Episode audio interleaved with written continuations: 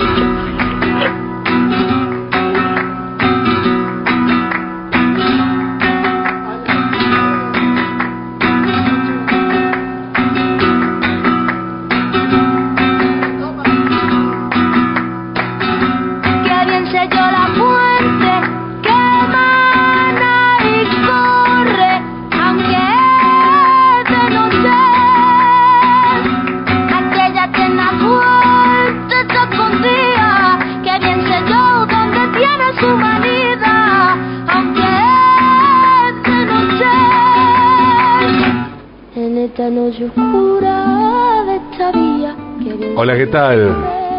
Buenas noches.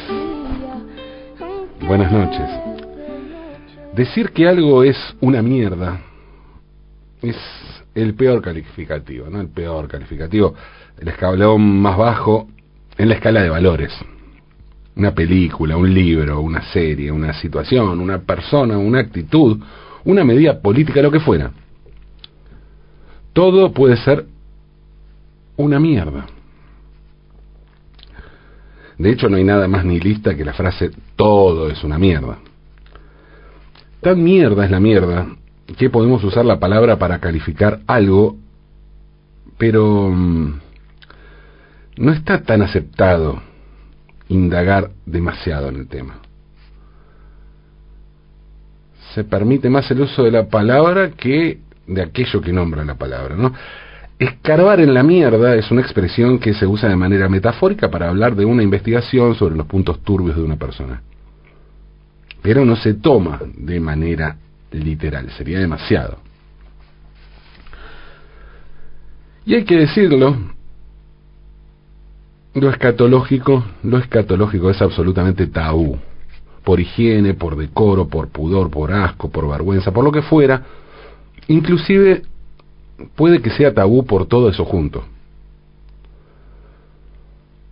Lo sexual suele ser algo más permitido, mucho más permitido que lo escatológico. Existió una liberación sexual, se habla de liberación sexual, pero la liberación escatológica es algo que jamás sucedió.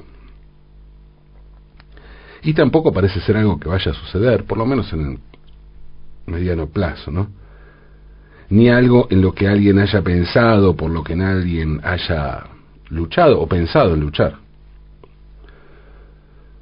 Podemos decir que alguien es un sorete, y debo confesar que sorete es mi insulto preferido, por varios motivos, varios motivos, o por una combinación de factores en realidad, ¿eh? por la multiplicidad de sentidos que condensa ese término. Repasemos. Uno, el oído la palabra suena muy bien y ni hablar de la presencia del objeto en cuestión al caer, ¿no? Número dos, el olfato. Podemos oler su repugnancia. Y número tres, la vista. El objeto tiene presencia y hasta podemos ver un vapor cuando surge recién hecho. Bueno, estamos metiendo en terrenos un poco escabrosos, lo sé. Hasta ahí llego. Si me meto en el tacto y el gusto nos vamos justamente a la mismísima mierda, que es exactamente donde estamos de lo que estamos hablando. Y es también el límite que no se puede pasar, porque no hay aquí elegancia para hablar del tema. No es un tema social, es personal. Sé que está mal, que es asqueroso, que no tiene sentido, Inclusive cuando agotamos el stock de papel higiénico como primera reacción cuando nos enteramos que entrábamos en cuarentena, ¿no? Inclusive cuando podemos asumir un debate sobre el uso del bidet, inclusive con tanta mierda encima, no podemos hablar de la mierda. Y no estoy diciendo que debamos hacerlo, ¿eh? No, no, no. Sí, tal vez sería bueno evitar un poco el asco cuando nos toque hurgar literalmente, en nuestra mierda, en la mierda de esta sociedad. Y decidir qué hacemos con las cloacas, si seguimos mandándolas al río. Ahí es donde debemos pensar si está bien hacernos los boludos, las boludas con la mierda, ¿no? Si reciclamos esto. Pero a fin de cuentas, nos debemos un debate en serio sobre la basura, sobre cómo reciclar, sobre nuestra conducta personal cotidiana y sobre el control a las grandes empresas, a las grandes corporaciones contaminantes. Podríamos hablar de todo eso. Deberíamos en realidad hablar de todo eso. Deberíamos hacerlo. Deberíamos además hacernos cargo de que este debate es esencial. Pero bueno, estaba hablando de otra cosa, ¿no? Estaba hablando de lo innombrable. Y entonces me estaba volviendo escatológico, que es lo peor que puede pasar cuando se intenta comunicar. De modo que vuelvo una vez más al territorio que lo resignifica todo, a aquello que nos reconcilia con lo más horrible, que es el arte. Aquello que nos reconcilia es el arte, no, no lo más horrible, evidentemente. El arte nos reconcilia o nos permite pensar de una manera reflexiva, de una manera atendible, cuestiones esenciales. El arte nos reconcilia con lo más horrible y mejor aún, con la vida a pesar de lo más horrible. Vuelvo al arte porque nos hace ver las cosas desde otro punto de vista. Hasta pensar que lo asqueroso puede tener un lado bello o emotivo o revelador. La historia del arte moderno y contemporáneo está plagado de escatología. Podemos consignar como el inicio del arte contemporáneo el, mingitorio de Marcel Duchamp en 1917, un mingitorio expuesto en una galería como si fuera un cuadro que Duchamp, que Duchamp firmó, ¿no? Un mingitorio sin naftalina y por el que no corría agua, o sea, no estaba en uso. Pero bueno, la cita escatológica es evidente. De todos modos, se trata simplemente de un elemento que bien podríamos ver en la vidriera de una casa de sanitarios. Además que un mingitorio es para hacer pis, no para hacer caca. Y estamos hablando de mierda. Lo escatológico tiene que ver con la mierda. Lo de Joan Miró en ese sentido sí es realmente asqueroso. En una extensa entrevista que le dio al periodista y escritor francés Georges Reliar, publicada en el libro Conversaciones con Miró, así se llamó por lo menos la edición española de ese libro, el pintor catalán cuenta que en un momento, a modo de experimentación, utilizó en sus cuadros excrementos que mezcló con óleo. ¿Mm? Mi pintura es energía, violencia, una fuerza atacante, solía decir Miró, instalado en su taller de Palma de Mallorca, que fue donde decidió vivir como un ermitaño sus días, como artista mundialmente consagrado. En el momento que, que Miró se transformó en uno de los grandes artistas, se recluyó en Palma de Mallorca. Y mm, por ese entonces Miró pintaba con brochas viejas o directamente con los dedos. ¿No? En una actitud de, bueno, puedo hacer lo que sea, voy a hacer lo que sea. Un día sintió ganas de ir al baño y vio que estaba ante una nueva paleta y una nueva textura. Hermosa materia, la llamó, y pintó varios cuadros con esos tonos marrones y ocres. Cuadros que por supuesto se vendieron a cifras astronómicas, como se vendía en ese momento toda la obra de Joan Miró. Me imagino a un posible comprador quejándose por el valor de los cuadros diciendo con estos precios Miró se fue a la mierda. Bueno, el maestro mientras tanto estaba en su mundo y seguía pintando sin parar con lo que viniera. Lo que me interesa es no frenar el impulso, no se puede, no me puede, no me puedo detener. Me siento cada vez más atraído, es algo mágico. Por la mañana bajo al taller, lo recorro y altamente siento que algo me atrae. No puedo evitarlo, decía en esa extensa entrevista. Y esa fue la primera vez que miró, pintó con mierda. Pero no fue la primera vez que miró, pintó la mierda. Que dicho sea de paso, no es un tema que suele aparecer en muchas obras de arte, más bien Fue un tema ignorado por la historia del arte durante siglos. No existen las naturalezas muertas con soretes, por ejemplo. Ni siquiera es común ver mierda de animales en los cuadros secuestres. No pienso en, Velázquez, qué sé yo, en todos los, grandes artistas que pintaron a nobles arriba de un caballo, ninguno, ninguno tenía, ninguno estaba cagando, ninguno tenía sus soretes ahí. En 1935, Joan Miró pintó un cuadro titulado Hombre y mujer frente a un montón de excrementos. El cuadro es un óleo sobre cobre, óleo sobre cobre, bastante pequeño, mide 23 centímetros por 32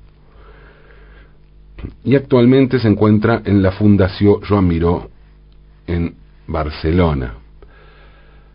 Un bellísimo lugar que es en el, en el Montjuic, hay que subir ahí al Montjuic para llegar a la Fundación Joan Miró. El estilo algo infantil con el que se ha relacionado a Miró nos lleva más a la palabra caca que a la palabra mierda, porque hay una cuestión allí, ¿no? Recordemos que caca es la palabra, la forma infantil y por lo tanto lícita, apta para todo público, de decir mierda. Sin embargo, la obra de Miró pone a los excrementos en el título, ¿no? Hombre y mujer frente a un montón de excrementos. Parece una obra sacada de contexto en la historia de la pintura. Sin embargo, no fue la primera vez del pintor catalán con la mierda. Miró pintó imágenes de excrementos en su cuadro La Granja, un cuadro que pintó entre 1921 y 1922, y allí se puede ver a un niño cagando en medio del cuadro. La granja es una de las pinturas más famosas de Miró y fue propiedad de Ernest Hemingway. Dos años después, Miró incluyó dos referencias a la mierda en otro cuadro muy famoso llamado El Cazador y entre paréntesis Paisaje Catalán, que puede verse en el Museo de Arte Moderno en el MoMA de Nueva York. El cazador, paisaje catalán, es un cuadro más abstracto, compuesto por muchos de los símbolos del lenguaje iconográfico que utilizaría Miró a lo, largo, a lo largo de su obra posterior, a tal punto que ya se haría como una un cliché, ¿no? Se puede hacer como una o copiar un estilo Miró a partir de esos recursos. Y en el cuadro se ve lo siguiente, se ve al cazador, una figura hecha con una línea, una cabeza triangular, una pipa y un corazón en llamas, que acaba de cagar, el excremento aparece a la izquierda de él, y el insecto que vuela alrededor de la sardina en primer plano se muestra en medio de la mierda, abajo a la derecha, eh, en la esquina, encima de la palabra sardo. Seguramente referencia a la sardina, o quién sabe, la sardana, no la canción, la música típica de Cataluña, la música folclórica de Cataluña. Tanto la granja como el paisaje catalán son ejemplos de la importancia de Cataluña, justamente para Miró, y sirven como catálogos visuales de las vistas familiares alrededor de la granja de su familia, ¿no? O el más miró, así la más, la palabra masía viene de ahí, ¿no? De, más que es una, granja. Que Miró haya incluido soretes en sus obras más catalanistas no hace más que reforzar justamente su catalanidad. Porque la cultura catalana está plagada de alusiones explícitas a la caca, tanto en el pasado como en el presente. Si bien algo abstractas o de una figuración un tanto intrincada y no fácilmente visible, las figuras en cuclillas, en la granja y en paisaje catalán, probablemente sean referencias a un personaje muy popular en Cataluña que es el Cagané. Cagané, así que se escribe Caganer, se pronuncia la R igual que en francés, Cagané el cagané, en catalán, o sea, en catalán cagané o cagador o cagón, no sería cagón porque eso sería de miedo, ¿no? El cagador, el que caga, digamos, el cagante, en castellano, es una figura muy, muy típica catalana.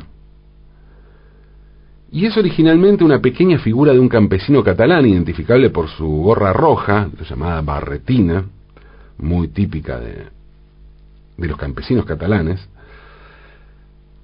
que aparece en cuclillas con los pantalones bajos alrededor de las rodillas y un trozo de excremento arremolinado en el suelo debajo de él, un poco como un antecedente del, famoso emoji, ¿no? De, de caca. La figura del cagané puede parecer una herejía, ¿no? O ese tipo de, bueno, que lo es también, ¿no? De, de, personajes populares que sirven para hacer burlarse o nombrar cosas que en general no se nombran. Pero bueno, también hay que decir que es un, algo muy necesario, casi tanto como la necesidad fisiológica que evoca, y es por eso que la figura en yeso pintado del Cagané se muestra durante la Navidad y se los usa para poner al lado del pesebre. O sea, lejos de ser una herejía, es algo que va, que forma parte de la liturgia en Cataluña. Y si bien el Cagané original es, como les decía, la figura de un campesino catalán con su barretina, bueno, con el tiempo comenzaron a hacerse cagané de figuras conocidas, de la política, del arte, del espectáculo, del deporte. Y hoy en Barcelona, hoy en Barcelona, sobre todo para la época de Navidad, es impresionante, hay, en la época previa a la Navidad, hay en la, en la plaza frente a la Catedral de Barcelona, está lleno de puestos que venden cosas de Navidad. Y la cantidad de caganés que se pueden ver allí es increíble. Eh, se pueden encontrar, no sé, caganet, de quien se les ocurra, porque aparte tiene esta cosa de que, bueno, está, hay figuras más clásicas si se quiere, pero aparecen figuras nuevas y aparecen allí, aparece su caganet. Qué sé yo, Lío Messi, el Papa, Cristina Chávez, el rey de España, Rosalía, Joan Manuel Serrat, Donald Trump, Vladimir Putin, Greta Thunberg, el Dalai Lama,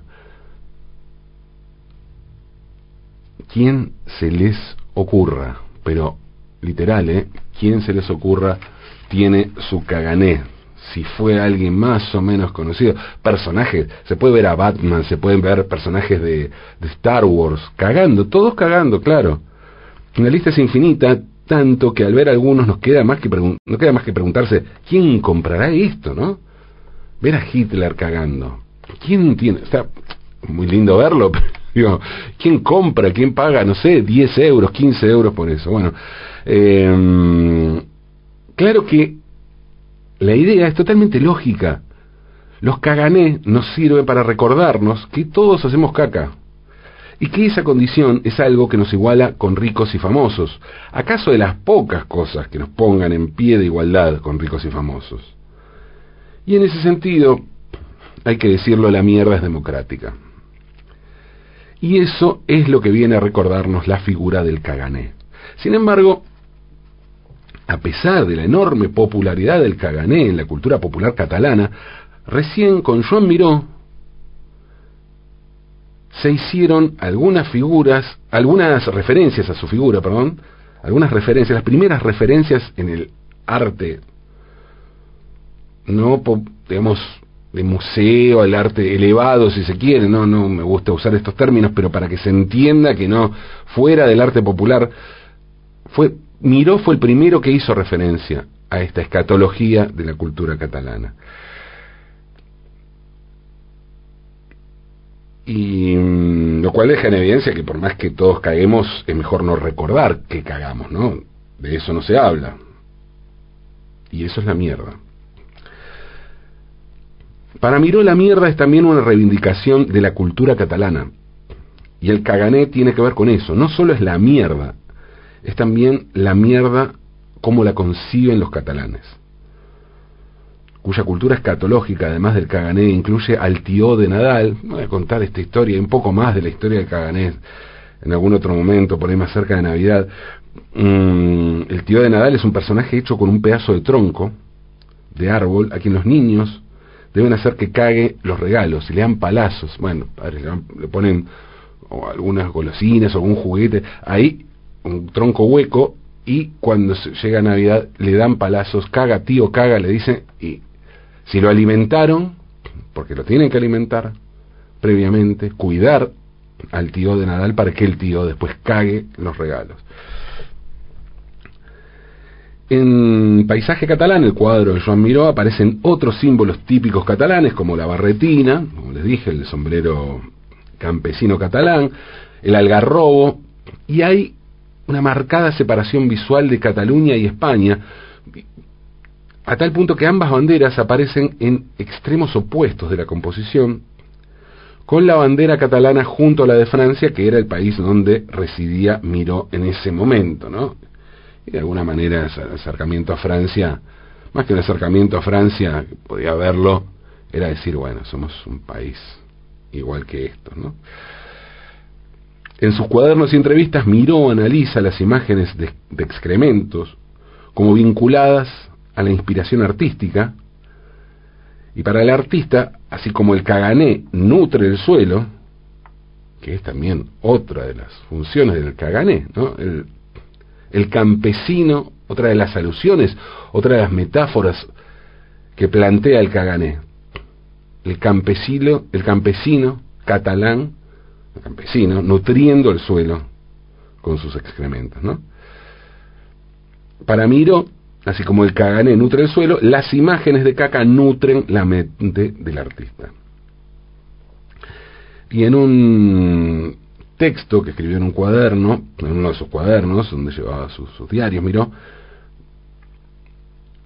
John Miró compara el proceso de hacer bajo relieves de arcilla con hacer, dice textualmente, formas como pequeños excrementos con un tubo de pastelería.